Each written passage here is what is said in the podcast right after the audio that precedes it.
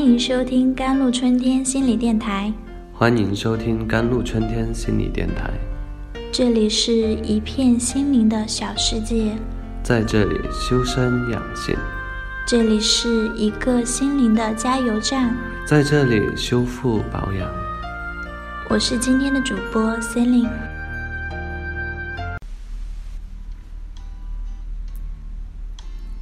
自律是很高级的品质。在《意志力：关于专注自控与效率的心理学》这本书中有这样一句话：“自制力得分高者，下属同级对他们的评价也高。自制力强的人特别擅长与别人形成并维持完全而满意的依恋关系，具有更强的同理心，更擅长换位思考，情绪更稳定，更不容易出现焦虑、抑郁、偏执、精神问题。”强迫行为、酗酒问题和其他疾病，更少动怒，而且动怒时不可能出现攻击行为。但这一品质却并非人人都能拥有，我们大多数人都曾是他的手下败将。而对于失败的原因，美国作家马歇尔·古德·史密斯和马克·莱特尔在其著作《自制力》《自律力》。指出，是因为我们常常太过自信，自信的以为自己有足够强大的意志力，可以抵制环境的诱惑，不需要任何监督，不需要计划和帮助。而在培养自律力的路上，谦虚是促成改变的最关键因素。没有规划，我们很难变得更好。在培养。自律力的道路上，不得不强调规划的重要性。我们常常过分高估自己抵御外界环境的能力，以为给自己定一个目标，诸如一年读一百本书、减重十公斤、每天背二十个英文单词，这些计划简单到不需要任何规划，照做就好，却常常忽略外在诱惑对计划执行的干扰。比如读书计划执行的过程中，你升了职，工作远比之前忙碌；减重的道路上，一块 cheese 蛋糕和同事聚餐的邀约，背单词的计划实施中，你突然觉得英文对你不那么重要了。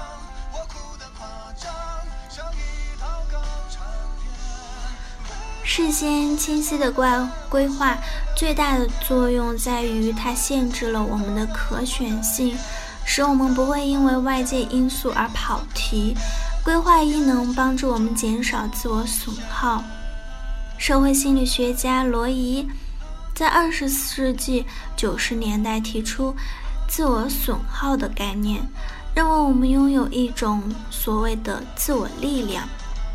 这种资源是有限的，随着我们在一天中不断努力进行自我调节，比如抵制诱惑、权衡利弊、抑制欲望、控制我们的想法和状态、遵守他人的规则，自我力量会不断的损耗。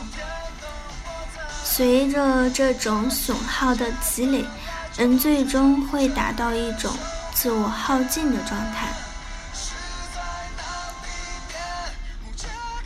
而规划能以一种很神奇的方式减少自控力的损耗速度。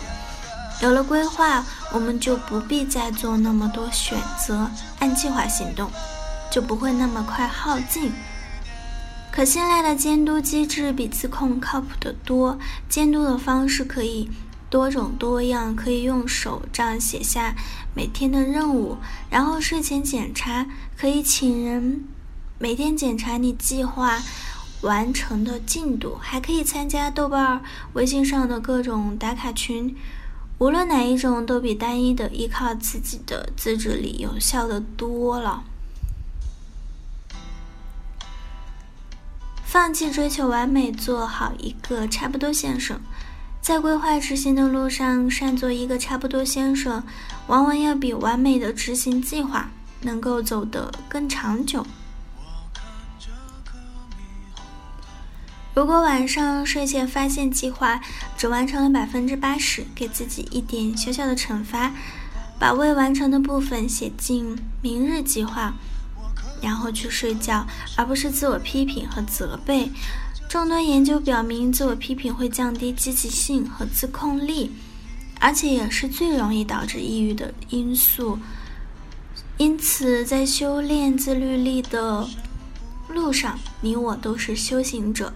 而自律从来不是苦行僧式的自我感动，它应该是对生活保有的热爱和因为这份热爱滋生出的源源不断的行动力。它让你拥有更多的技能，可以享受不同领域的美妙；它让你拥有更多的时间去探索未知世界的美好。愿你因为自律，可以享受更高级的人生。好了，以上就是今天的节目内容啦。咨询请加微信 jlct 幺零零幺，或者关注微信公众号“甘露春天微课堂”，收听更多内容。感谢您的收听，我是森林，我们下期节目再见。